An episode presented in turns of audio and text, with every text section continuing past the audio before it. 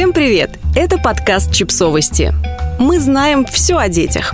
Как ходить в гости к друзьям, у которых появился ребенок. Инструкция для тех, кто правда хочет помочь.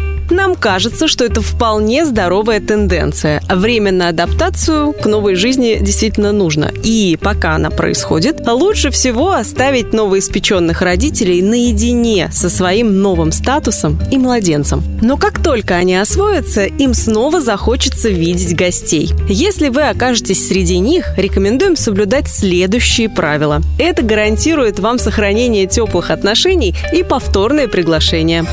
Дождитесь приглашения. Да, это самое первое и самое главное правило. Ходить к семье с маленьким ребенком без предупреждения, повода и приглашения не нужно. Родителям есть чем заняться и без незваных гостей. Сейчас в их жизни происходит слишком многое, так что незапланированный визит может выбить их из колеи. Не приходите, если чувствуете себя неважно. Даже если очень заранее запланировали этот визит, даже если очень хочется, даже если соскучившиеся по вам молодые родители считают, что ничего страшного не будет, на всякий случай поберегите и себя, и малыша, иммунная система которого пока несовершенна и только настраивается на жизнь вне материнской утробы. Если вы здоровы и чувствуете себя нормально, помните о том, что ребенка нельзя брать на руки, если вы их не помыли. Также не никогда не целуйте младенцев, особенно в лицо. Это чревато заражением герпесом или другими неприятными вирусами. Принесите с собой еду. Уход за новорожденным – это полноценный труд, очень ответственная работа с регулярными переработками, за которые вашим друзьям ничего не платят. Прямо сейчас они находятся в уязвимом состоянии. Даже если уверяют вас в том, что им не составит труда наметать на стол чего-нибудь вкусного, не верьте им, это они из вежливости. Лучше всего будет, если вы принесете еду с собой. Что-нибудь теплое и вкусное будет отличным дополнением к беседе и общению. Принесите небольшой подарок для мамы. Гости часто несут дары младенцу, но совершенно забывают о его матери. Не нужно слишком заморачиваться и тратить на подарок бюджет Андоры. Просто покажите ей, что она видима. Вы о ней помните и любите ее. Крем для рук, уютные носки, пачка хорошего чая или ее любимого кофе, термокружка или еще что-нибудь по ее вкусу обязательно порадует ее и оставит от встречи максимально приятные воспоминания.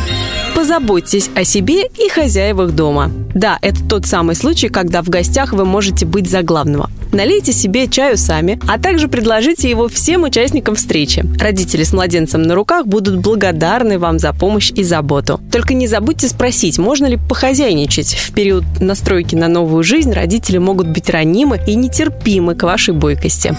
Предложите посильную помощь. Не все будут в восторге от того, что вы будете мыть посуду не в своем доме, но если вы близки с этими людьми, с младенцем на руках, обязательно поинтересуйтесь, насколько им сейчас принципиально, кто именно вымоет их посуду. Не настаивайте, но четко говорите, что готовы помочь и быть на подхвате. Заверьте родителей в том, что им не нужно об этом беспокоиться. Вы их не осуждаете и можете взять часть обязанностей на себя. Если вам все же ничего не доверили, предложите хотя бы выкинуть мусор, когда будете уходить.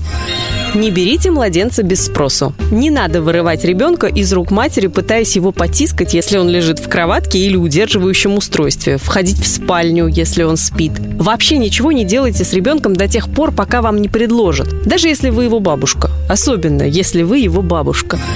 Держите свои советы и замечания при себе. Даже если вы уверены в том, что хотите этим людям только добра, хотите добра, говорите только приятные, добрые вещи. Советы давайте только тогда, когда их у вас попросят, а в остальных случаях прокачивайте умение не высказываться по теме, которую никто не поднимал. Подписывайтесь на подкаст, ставьте лайки и оставляйте комментарии. Ссылки на источники в описании к подкасту. До встречи!